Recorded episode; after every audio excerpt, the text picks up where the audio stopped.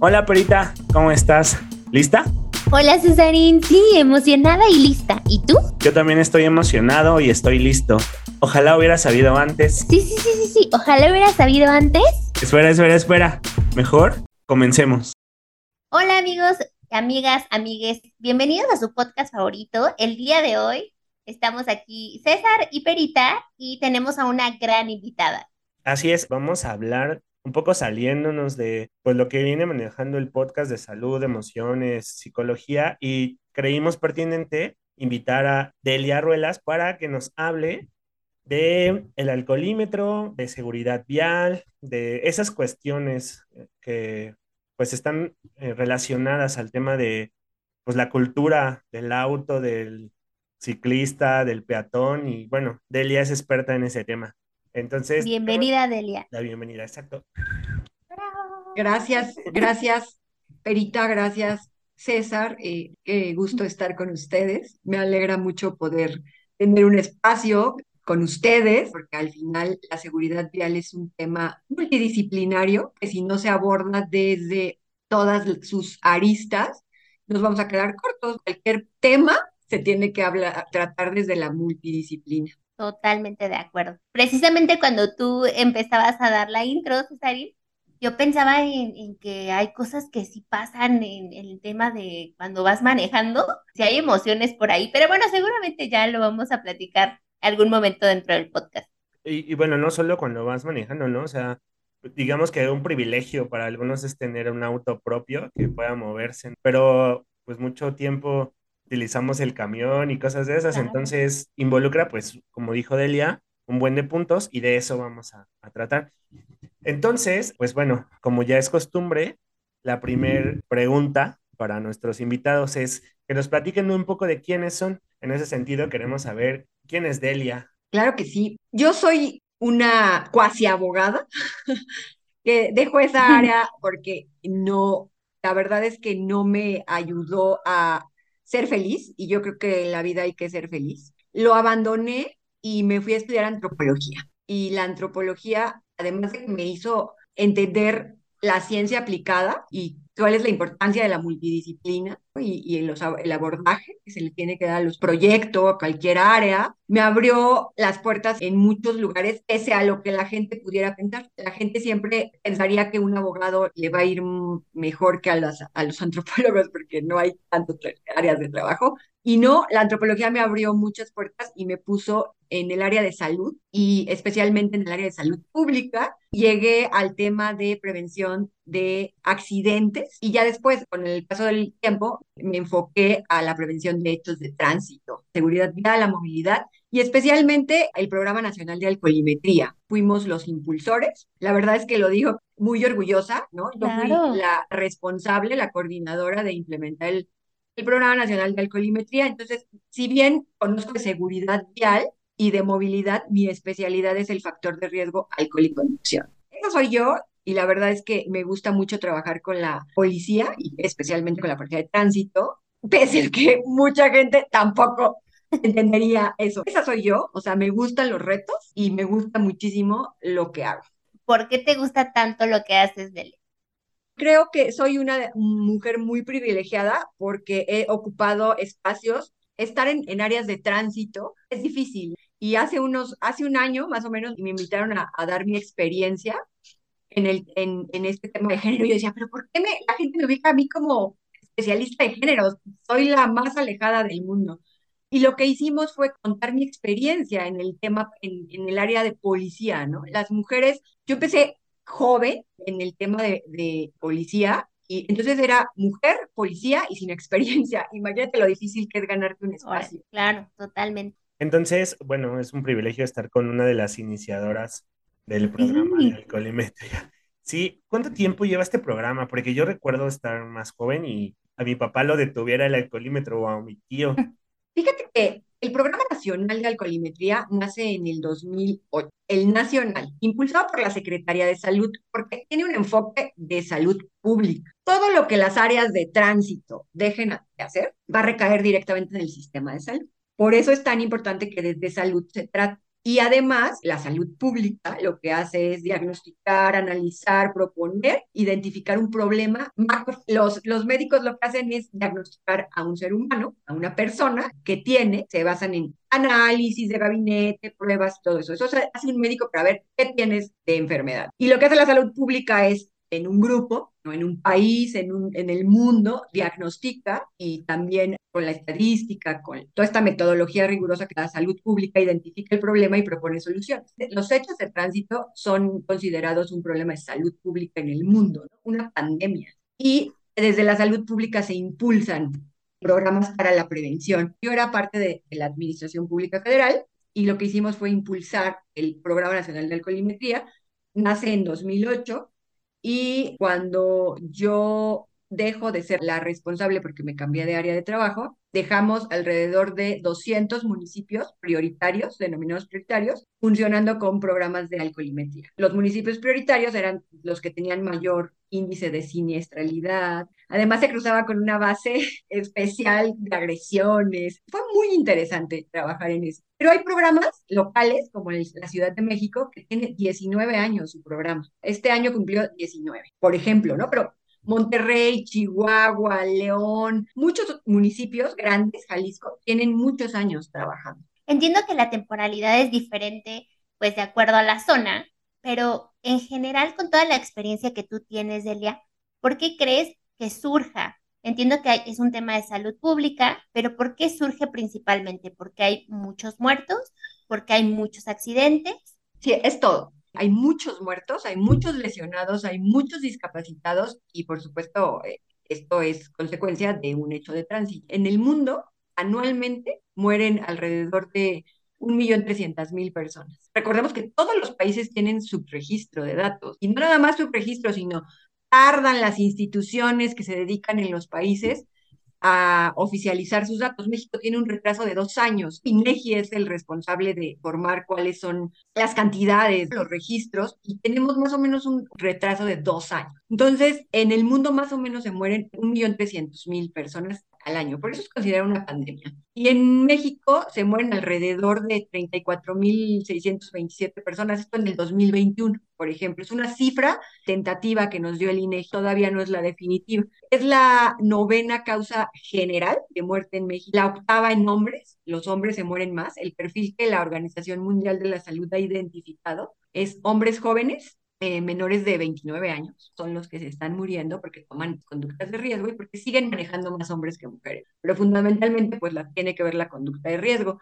Y es la novena causa en mujeres. Lamentablemente, es la primera causa de muerte en niños de 5 a 14 años. ¿no? Y de ahí nos podemos ir, segunda causa en niños de 1 a 4 años, de 15 a 24 años, la tercera en menores de un año y de 25 a 34 años la sexta causa en 35 a 44 años y la décima causa 65 y más años. O sea, encontramos que la tercera y la sexta causa de muerte entre 25 y 44 años eh, son las personas económicamente activas. Y entonces el costo, o sea, no nada más es el hecho de tránsito, los daños materiales que pudieran surgir, sino que además si hay alguna lesión o una discapacidad permanente, hay que sumarle eso, más todos los gastos médicos, ¿no? Que aproximadamente el 65% de las personas que tienen un, sufren un hecho de tránsito se atienden en el sector salud público. Por eso nos cuesta tanto como país. Como lo que pasó en el de la moto, el coche y el puesto.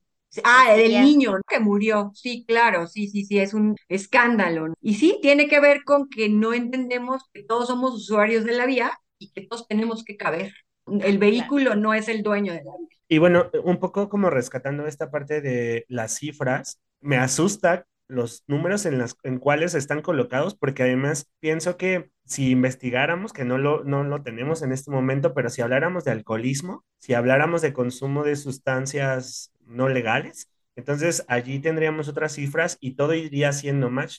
Y además pienso que la depresión en hombres es un problema, o, o sea, como muchas cosas que están involucradas con la idea de que el alcohol, la diversión, los bares, es, pues eso es vida, como en esta cultura social. Entonces, qué fuertes las cifras que nos pones en la mesa, Delia. Sí, es terrible. El tema de hechos de tránsito es un tema complicado, peligroso y que no es tratado políticamente, no pertenece a las agendas políticas, las autoridades, porque evidentemente no es un tema que genere tantos rendimientos contrario, ¿no? Eh, siempre se ve como sancionatorio. Si vas a hacer algo para prevenir hechos de tránsito, tiene que ver con sanciones y no, no necesariamente, ¿no? O sea, hay otras alternativas y actualmente muchísimas más. Como coincido contigo, César, el alcohol es una, una droga legal, es una droga depresora del sistema nervioso central, pero está socialmente, digo, porque evidentemente tiene años, miles y miles de años que es una droga aceptada, ¿no? Hay estudios interesantísimos que nos dice que la droga todavía te hace más dependiente que incluso ciertas drogas que nosotros las identificamos como gravísimas, ¿no? Como la cocaína, por decirte algo, ¿no? El alcohol todavía te hace, es más fuerte la dependencia que, te, le puede generar un ser humano. Lo que pasa es que está tan interiorizada en las culturas que ya no lo vemos grave. Lo menos grave que le puede pasar a alguien es ser alcohólico, tal vez. Pero la encuesta nacional de las adicciones nos dice que cada vez el consumo de alcohol se hace en menores de, en niños cada vez con menor edad, o sea, entre los 8 y los 10 años es una droga de, que abre puertas, es una droga que te inicia en otras drogas, ¿no? Y, si a los 10 años tú ya estás consumiendo alcohol y tabaco, ¿no? Son las drogas eh, legales más, más consumidas, pues no quiero imaginar a los 15 años lo que los niños, adolescentes pueden consumir. Ese es el peligro de que el alcohol sea tan accesible y esté tan al alcance de todo. Totalmente. Cuando nosotros hablamos aquí del alcoholímetro, sabemos perfectamente a lo que nos referimos, porque lo hemos escuchado, porque a alguien lo agarraron, por mil y una historias. Por el torito. Pero, ¿cómo, ¿cómo podríamos, Delia, explicarle a las personas que no han tenido un contacto tal vez tan directo, cómo podríamos explicarles qué es el alcoholímetro? El alcoholímetro es el aparato, se le conoce socialmente al aparato que te va a analizar la concentración de alcohol que tiene tu cuerpo después de haber ingerido bebidas alcohólicas. En realidad, lo que hacen las autoridades es implementar puntos de control preventivos. Lo que la evidencia científica nos dice es que la manera en que nosotros vamos a prevenir hechos de tránsito es a través de pruebas aleatorias y puntos de control, porque lo que va a hacer eh, este tipo de, de acciones es inhibir la conducta de riesgo. Lo que se busca con los operativos de, de alcoholimetría, puntos de revisión, alcoholímetros, como les quieran llamar, es inhibir la conducta de riesgo, ¿no? Que, que el ser humano, y esto no nada más en, en alcohol, ¿eh? funciona para muchas otras conductas. Cuando tú crees que tienes la posibilidad que vas a pasar por un punto que te van a observar, que te van a cachar, no sé, lo que quieras, pues piensas dos veces en asumir una conducta, ¿no? Delictiva, de riesgo, mentira, lo que sea. Solamente la probabilidad de que me toque.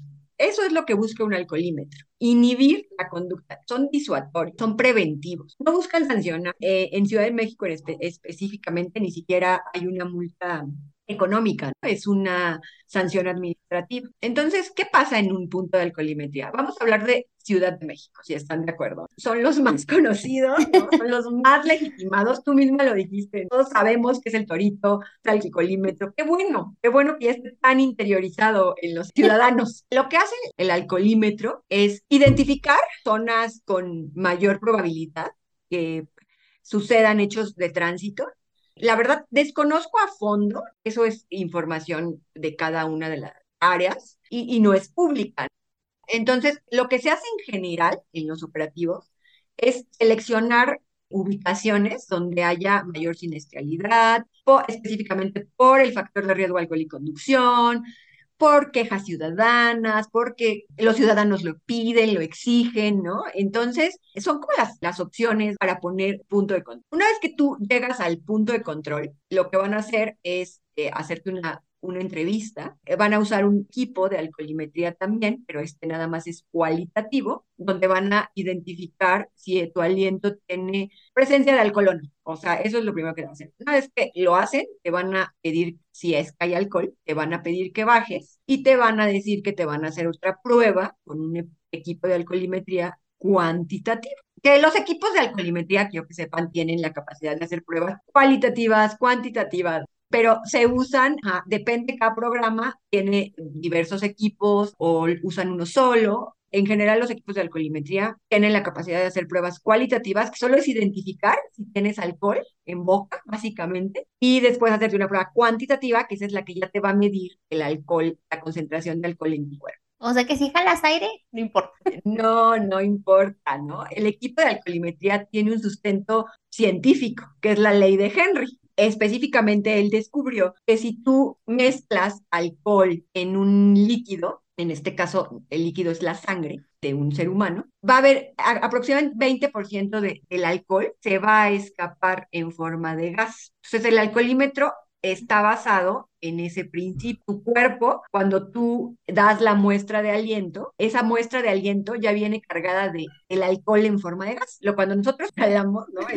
proceso que tenemos los seres humanos, cuando inhalas el aire, eh, nariz, boca, ¿no? Y va a llegar a los pulmones, broncos, bronquiolos. En los bronquiolos, cuando abren, ¿no? Va a pasar ese aire que nosotros inhalamos va a ir a todo el cuerpo, a todas las células, va a viajar por las células, a todos los órganos y tejidos que nuestro cuerpo necesita. Y hay un regreso cuando exhalamos, el aire, el cuerpo ya no necesita, es el dióxido de carbono. Entonces va a salir el dióxido de carbono, pero ya va acompañado del alcohol en forma de gas. Y sale. Y ese es el aliento que el alcoholímetro requiere para hacer la medición. Y hay muchos tipos de alcoholímetro. Hay desde los que vendían en el Oxxo hace cinco años, yo no sé si alguno de ustedes los vio, después se los puedo compartir en foto, tengo uno por sí todavía que me regalaron, que no sirven para nada, no tienen evidencia, por eso es tan importante que los programas tengan cuestiones, el equipamiento técnico adecuado, ¿no? Porque si vamos a llevar un aparatito de estos del Oxxo, pues evidentemente no va a marcar nada. Hay recomendaciones internacionales, ¿no? no hay una norma oficial mexicana para el uso de, de alcoholímetros, se llaman analizadores de aliento, técnicamente, mejor conocidos como alcoholímetros. Y hay equipos de lo que te digo del Oxxo, hay de semiconducción, de celda electroquímica, hay etilómetros, ¿no? Los policías españoles hacen dos tipos de prueba. La prueba del alcoholímetro, que es lo que les acabo de contar. Una vez que tienen esa medición, los pasan a hacer otra medición más exacta, que es el etilómetro. El etilómetro todavía es más preciso. Y en México no hay, es una tecnología muy cara. Yo creo que en unos años vamos a llegar a, eso. Pero la verdad es que los alcoholímetros tienen una base científica que es tecnología, como tu celular un día te puede fallar. Eso indudablemente. Los equipos requieren una calibración, un mantenimiento en cada determinados meses. Si eso se mantiene y se hace por las policías, y créanme que Ciudad de México es muy riguroso en hacer todo eso, los equipos difícilmente van a fallar. ¿Van a fallar algún día? Pues seguramente. Hay mucha gente, ¿no? En los cursos que doy, de, pronto me dicen eh, los policías, ¿no? Que es con quien más aprendo. Ellos son los que operan diariamente, ¿no? Ellos son los que me enseñan a mí, no yo a ellos. Llegan personas que traen todos los signos, tomaron alcohol, pero salen negativos.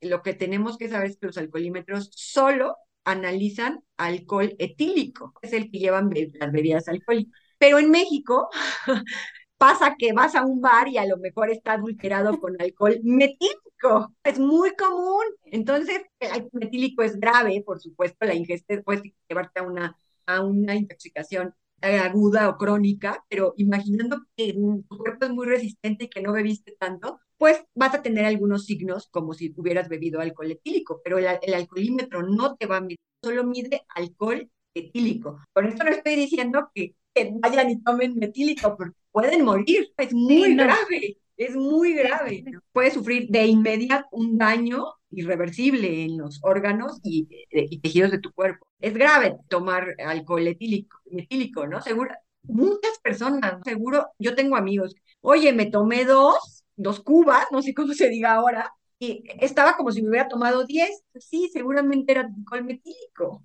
Y qué bueno que tomaste dos y no cuatro, porque seguramente estarías en el hospital. Claro, qué fuerte. ¿Y sabes por qué te lo pregunto, Delia? Porque muchos pensarían que entonces el alcohol, el alcoholímetro o estos puntos de control sirven precisamente como para arruinarte la fiesta, como para... Y no, tiene que ver con la seguridad vial, tiene que ver con la seguridad de todos los que compartimos un entorno. Sí, por supuesto. O sea, cualquier persona que decida beber alcohol o no nada más alcohol, drogas. Cada vez el consumo de drogas eh, se ve que va incrementando. Y también ya hay aparatos para medir drogas, para identificar qué droga tiene. Eso también es muy común. Cualquier persona que decida beber alcohol o consumir alguna droga, lícita o ilícita, va a tener un deterioro en sus funciones. Generalmente creemos que el alcohol es una droga estimulante ustedes lo deben de conocer mejor que yo, ¿no? Hay tres tipos de drogas, de acuerdo con la Organización Mundial de la Salud, y que tiene que ver con los efectos que podemos ver en el cuerpo, las drogas estimulantes, las drogas alucinógenas y las drogas depresoras. El alcohol es depresora, no es estimulante. Todos creemos que como bailas y te pones contento, es una droga estimulante. No, el alcohol deprime el sistema nervioso. ¿no? no tiene que ver con salud mental, sino con la depresión que le da tu sistema nervioso central. Lo que hace el alcohol en una primera etapa de ingesta, digamos, es imposible. Si ustedes me van a preguntar con cuántas copas vas a pasar el alcoholímetro, no te lo voy a contestar porque depende del cuerpo. Ah. Entonces, yo tampoco les puedo decir con precisión cuántas debe, al haberse tomado cuántas copas van a tener una etapa de euforia. El alcohol, en una primera etapa de consumo, lo que va a hacer es eh, causarte euforia. Pero si ustedes ven el patrón de, de las personas que excede el consumo, pasan por, están bailando, se suben a la mesa, se caen, se ponen a llorar, le llaman al ex, abrazan al amigo, están tristes, otra vez están cantando. Pero lo que va a hacer el alcohol al final del consumo, evidentemente, entre menos concentración de alcohol, pues menos efectos en el cuerpo vas a ver. Pero si empiezas a exceder el nivel de alcohol, lo que va a hacer al final el alcohol es deprimir tu sistema nervioso. ¿Y qué hace tu sistema nervioso? Pues el sistema nervioso es el responsable del funcionamiento del cuerpo, ¿no? Básicamente, está, el sistema nervioso es el cerebro y la médula es. El cerebro hace todo. Con eso piensas, con eso escribes, con eso lees, con eso tomas decisiones, con eso es la memoria. Por eso cuando alguien tiene concentraciones importantes de alcohol, empieza a arrastrar la lengua, porque el, el cerebro ya está afectado con el alcohol. También ¿no? La médula espinal es parte del sistema nervioso central, pues es la responsable de todos los movimientos, nada más y nada menos que todos los movimientos. Entonces, si tu sistema nervioso central está deprimido, alterado, modificado por el alcohol, lo que vas a hacer es, evidentemente, entorpecer tus movimientos. Eso va a pasar, tu cuerpo se va a alentar, porque el sistema nervioso central se deprima, tiene que ver con desacelerar tu sistema nervioso central, como en una cosa de fatiga digamos, eso es lo que haces, aletargar, alentar, no lo estimulas. Eso lo hacen las drogas estimulantes, como la cocaína. Ese es otro mito. Entonces, una vez que tú decides beber y después conducir, es lo peligroso realmente. Está terrible, porque ya vas con movimientos torpes y con decisiones afectadas. Entonces, ¿qué va a pasar? Lo primero, tu cerebro va a tardar en mandar alertas para que reacciones. Entonces, si tú tienes una señal de detente, un semáforo en rojo, para empezar, tu cerebro ya se va a tardar en mandarte la alerta de reacción.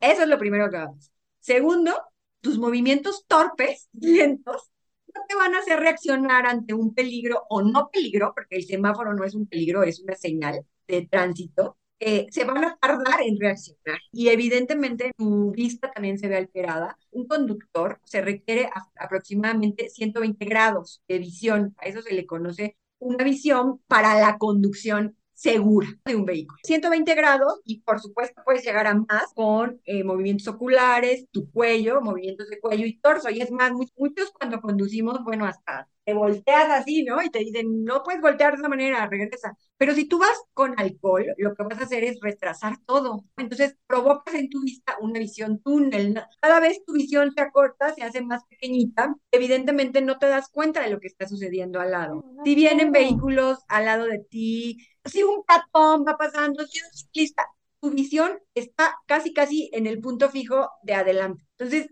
es muy difícil que tú reacciones visualmente ante un peligro. También tiene que ver con cuestiones de frenar. Un cerebro en un estado normal, digamos, requiere más o menos de 36 metros para reaccionar ante un peligro. Más 100 metros, eso está más para que tu cerebro reaccione, te mande la alerta, metas el freno, y además necesitas más o menos 100 metros para poder frenar de manera segura. Y a los 100 metros pueden variar, por supuesto, con la experiencia, con la infraestructura, con el vehículo. Pero digamos que de manera estándar lo que se necesitan son 36 metros en lo que reacciona tu cerebro y tus movimientos, 100 metros más para que se haga el frenado. Y cuando tú vas alterado, con, niveles de alcohol en, tu cerebro o en tu sistema nervioso central, en lugar de necesitar 36 metros, vas a necesitar 54 metros 20 metros de diferencia, que son la vida y la muerte de alguien. Eso por supuesto, ¿no? O sea, esos 20 metros se pueden convertir en, si yo hubiera reaccionado antes, no me hubiera llevado al ciclista, al puesto, al peatón que iba pasando, porque yo hubiera tenido tiempo de reaccionar. Mi cerebro tenía tiempo de reaccionar. Literalmente es la diferencia entre la vida y la muerte. Ahí es cuando es el peligro de decidir manejar. Tu cerebro está alterado, pero entonces ahora lo vas a trasladar a la conducción, visión, movimiento, reacción. Eso es tan peligroso y la gente no lo ve, cree que hasta manejas mejor, pues, porque generalmente alguien que va con algún nivel de alcohol, pues a lo mejor no va a manejar tan rápido para que no lo noten o pero al final vas alterado, ¿no? En México no hay estudios en realidad serios de ver cómo se comportan los conductores, ¿no? Esto estamos hablando a nivel macro, a nivel internacional, pero al final es muy peligroso manejar y beber. Por eso es un factor de riesgo. Qué datos tan impresionantes que pasan y no los vemos, que para una persona tal vez puede ser una acción que puede suceder, es una opción tal vez para algunas personas. Clase de anatomía, clase de todas las funciones, pero tengo que preguntarlo porque en algún momento yo tuve esa mentalidad de borracho manejo mejor.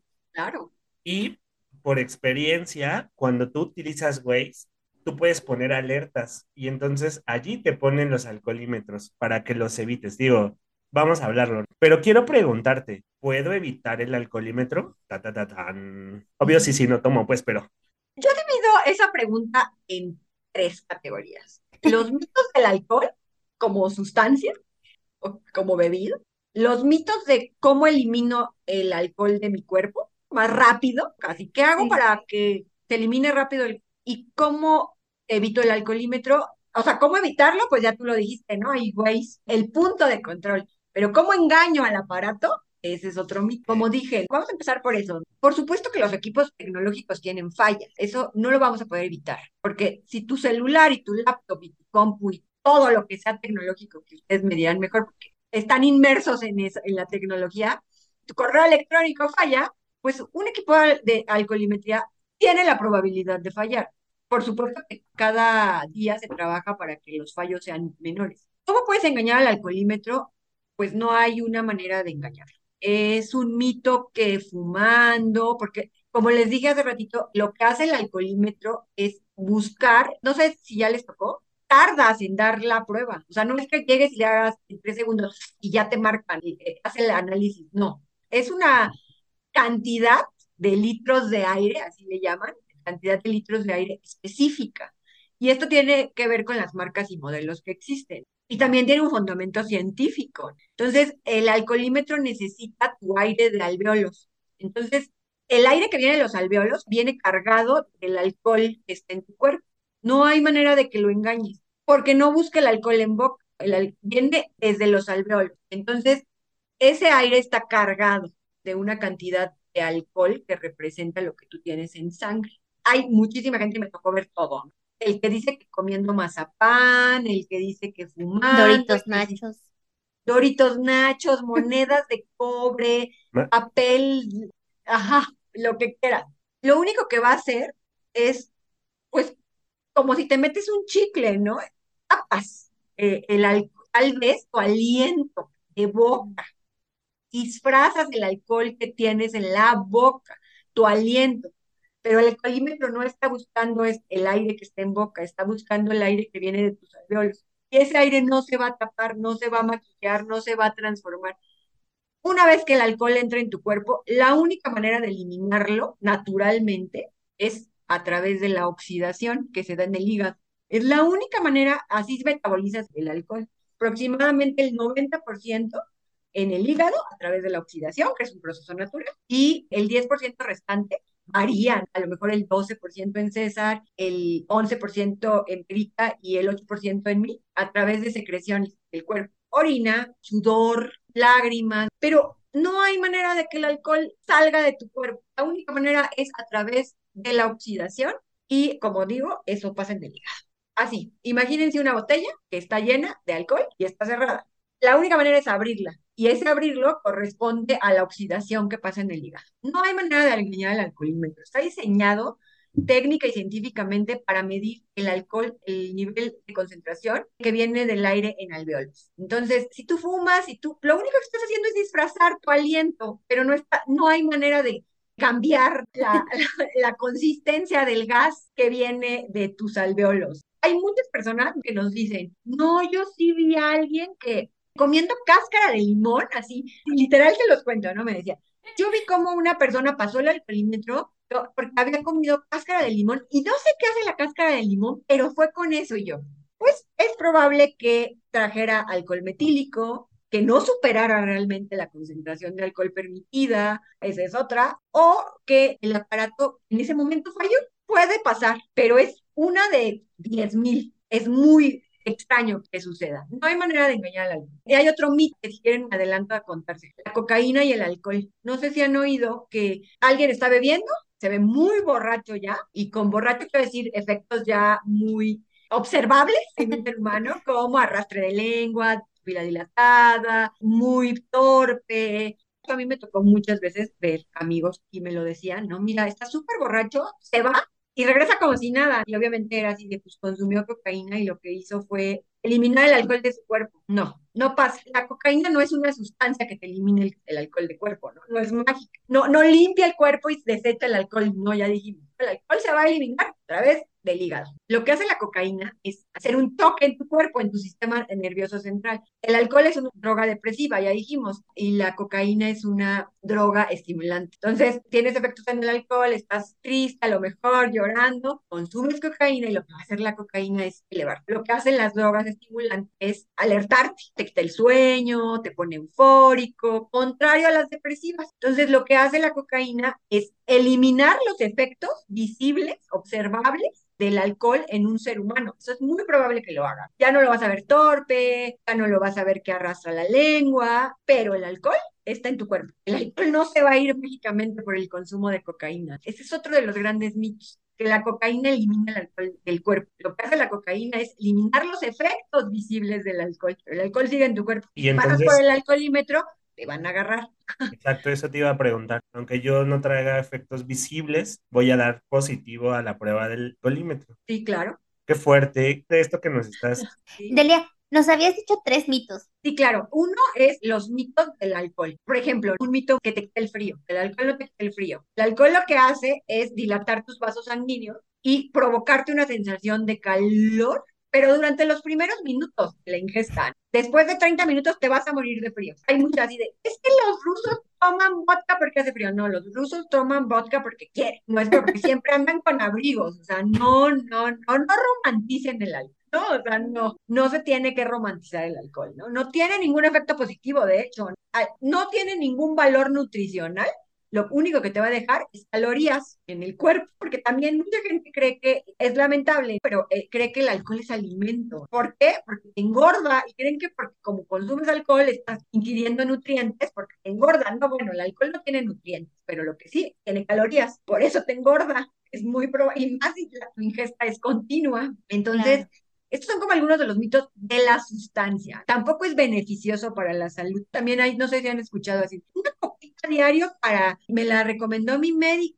para la circulación. La digestión. Pues, ah, la digestión, ¿no? O, el alcohol ni siquiera tiene un proceso de, digestión porque no es alimento, se metaboliza directamente porque no sirve para nada. Entonces, no es beneficioso para la salud y la verdad es que al contrario, yo tendría mucho cuidado con la ingesta del alcohol porque una copita diaria, pues no sabes si tienes alguna enfermedad crónica degenerativa. Los seres humanos, en México especialmente, no tenemos esta conciencia de prevención, de hacernos exámenes médicos por lo menos cada año. Entonces, es probable que si tienes obesidad, diabetes, pues al contrario de que te va a beneficiar, que no sé de dónde lo sacaron, te va a empeorar. Otra de las cosas es que si alguien tiene una lesión resultado de un hecho de tránsito, es mucho más difícil operen a alguien o le den una atención médica adecuada porque tiene alcohol en sangre. También hace más difícil la atención de, la gente que se puede siniestrar en una vía. Esos son como los mitos en la sustancia. El segundo mito es cómo elimino los efectos del alcohol en mi cuerpo. Así de, ya me voy, tengo que ah, eliminar el alcohol que pueda para si paso por un alcoholímetro, no marque el alcoholímetro que estoy por arriba del, del famoso punto 40 que está próximo a cambiar por las recomendaciones internacionales. ¿Va a aumentar o va a disminuir? Perdón. No, lo que dice la evidencia es que tú desde un punto 25 ya estás afectado. Eh, Y también tiene que ver con experiencia. La evidencia lo que dice es que a los conductores nobles, que son estos que no importa su edad, sino que empiezan a manejar a cualquier edad en este periodo de aprendizaje. Yo, por ejemplo, aprendí a manejar bastante grande. A mi edad, yo era una conductora noble, pero no tiene que ver por- con joven, ¿no? Sino con acabo de empezar a manejar. Esos conductores deberían de tener tolerancia cero por su experiencia en el manejo, ¿no? En la conducción de un vehículo. O sea, imagínense, yo tengo un mes manejando y encima de todo me tomo cualquier cantidad de alcohol, pues imagínate, en mi estado normal me tardo más en reaccionar ante Claro. un acontecimiento en la vía, imagínate si me veo afectada. Entonces, lo que dice la evidencia es, conductores nobles, los que acaban de empezar a manejar, no importa su edad, tendría que ser tolerancia cero. Y conductores en general tendría que ser punto 25, punto 15 menos de lo que ahora tenemos. Eso es lo que dice la evidencia. Casi ningún país lo cumple, es muy difícil. No lo podemos con número de copas, shots o como lo quieran decir, porque depende de muchísimos factores. Por ejemplo, no es un mito que las mujeres, el alcohol se concentra más en nuestro cuerpo con menor cantidad de, de shots. O sea, por ejemplo, tú, César, te puedes tomar cinco y yo cinco y los efectos que vamos a tener son diferentes y la concentración que vamos a tener es diferente, solo por ser tú hombre y yo mujer. Porque los hombres tienen una enzima que se llama deshidrogenasa, que las mujeres no tenemos. Esta enzima es natural, la produce tu cuerpo. No vas a la farmacia y te tomas así de me da este, Por si lo pensaban, ¿eh? así por si lo pensaban. ¿no? Es natural, ¿no? En el cuerpo se produce naturalmente. Y esta enzima la vamos a encontrar en el hígado, ¿no? Porque es donde se necesita para llevar a cabo los procesos de oxidación. Y entonces, hombres tienen mucho más enzima que ayuda a metabolizar y a oxidar el alcohol. Entonces, es más rápido que el alcohol salga de tu cuerpo. Las mujeres sí la tenemos, pero la tenemos en menor proporción. Entonces, ya por el solo hecho de ser mujeres, tenemos más probabilidad de tener concentraciones más altas de alcohol con la misma ingesta. Y luego también tiene que ver el peso, la porque somos agua, ¿no? Entonces no es lo mismo que yo le eche a un jugo de piña un litro de vodka que a tres jugos de piña un litro de vodka, o sea, se Claro. diluye. Entonces es la menor la cantidad de alcohol que te vas a meter en tu cuerpo, es nuestro cuerpo. Igual si yo mido 1,90 y peso 100 kilos, no es lo mismo que una mujer que pese 60 kilos y que mida 1,50, tiene menor cantidad de agua. Esto tampoco es un mito, es una realidad. Entre más grandes y más altos es menos concentración de alcohol. Pero por eso no puedes, no puedes saber si alguien pregunta, ¿y con cuántas no voy a pasar el alcoholímetro? Pues depende. Eres mujer, cuánto midas, cuánto pesas, tomaste medicamentos. Los medicamentos también afectan la concentración del alcohol. Eh, estos medicamentos homeopáticos te dejan alcohol en boca y te puedes confundir. Por eso te hacen dos pruebas en el alcoholímetro. La primera que nada más es para detectar este alcohol y la segunda que es realmente para ver si tienes el alcohol en tu cuerpo. Entonces, si descansaste, si no descansaste, la concentración de alcohol va a tener que ver con muchos factores. ¿Qué bebiste? También. No es lo mismo tomarte dos cervezas que dos whiskies. Que las cervezas generalmente tienen 5 grados, 6 grados de alcohol y un whisky tiene hasta 40 grados de alcohol. Entonces, si alguien me dice, oye, pero es que bebí la, la misma cantidad que la semana pasada y hoy no pasa el alcoholímetro que bebiste. No, bueno, es que la vez pasada me tomé dos cervezas y esta vez me tomé dos whiskies. Pues ahí tienes la respuesta. Hay que ver cuántos grados de alcohol te estás metiendo. Estamos impresionados, así, impresionados de todos los datos. Así las cosas. Y algo también importante que hay que decir, ser mujer es triplemente peligroso para regresar a casa. Eres mujer porque en la calle puedes sufrir acoso y agresiones y porque además es probable que si estás en una edad de los 25 a los 45 puedas sufrir un accidente. Entonces es triplemente peligroso para una mujer regresar a casa al decidir salir a, a una vía de circulación que para un hombre. Además, a mí eso me espanta mucho. ¿no? Ya por el solo hecho de ser mujer, no sé si me van a agredir sexualmente, no sé si me van a agredir, más bien como con violencia, ¿no? Y además tengo que ver que no me mate un ¿no? O sea, triplemente peligroso para una mujer salir a decidir trasladarse. También por eso hay que hacer política de movilidad y seguridad vial con enfoque de género. importante. Totalmente. ¿Qué recomendaciones podríamos tener, no para evitar el alcoholímetro,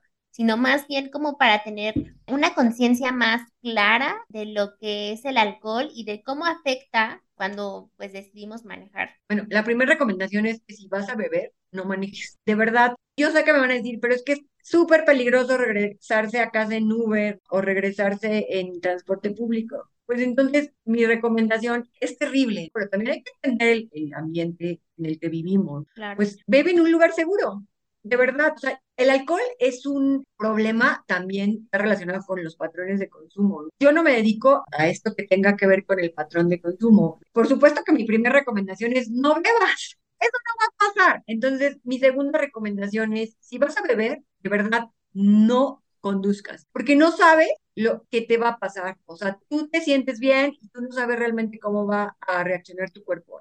Entonces, esa es la segunda recomendación. Si vas a conducir, si ya decidiste, pues entonces de verdad analiza si realmente tu cuerpo está afectado. Tú te conoces mejor que nadie. En un acto de conciencia y de responsabilidad, de verdad analiza si estás en óptimas condiciones para manejar. Después de cierto grado de alcohol, la gente ya no razona. También sería romántico de mi parte pensar que, ay, sí, déjame ver, no, sí, sí puedo. Pues no, ya sé que no. Muchas veces nos ha tocado a nosotros, a mí me tocó muchas veces que mis amigos van muy mal, que no querían soltar las llaves, porque es su vehículo, ¿cómo lo voy a dejar? No, y me van a regañar si no llego con el vehículo. También tiene que ver con la edad. Claro. Entonces, asume o te vas a morir, te vas a lesionar o te vas a discapacitar, o le vas a provocar la muerte, la discapacidad a otra persona. Eso no es aceptable pero que si de, con todo decidiste manejar, pues entonces, bienvenido al alcoholímetro y al, al. Eso es lo mejor. Yo siempre le digo a la gente, ¿qué prefieres? ¿Una llamada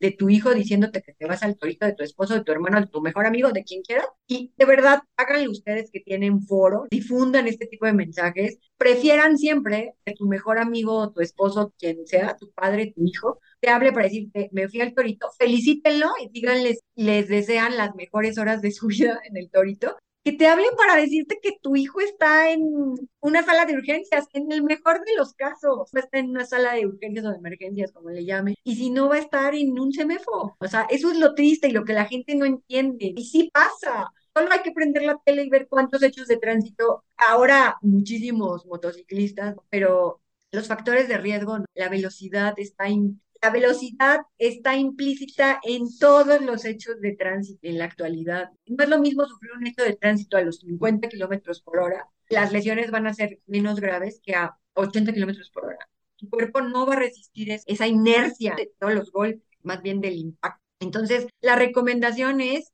de verdad no beban y manejen. Eso de verdad tiene que ser como nuestra máxima. Mi recomendación es no bebas y manejes porque no sabes lo que va a pasar, no sabes la consecuencia de ese día. Te podría decir, no, pues tómate tres vasos de agua. No, no va a pasar nada, es agua. No hay un mejor consejo de si vas a beber, no conduzcas. Es la única manera de evitar hechos de tránsito relacionados con el alcohol.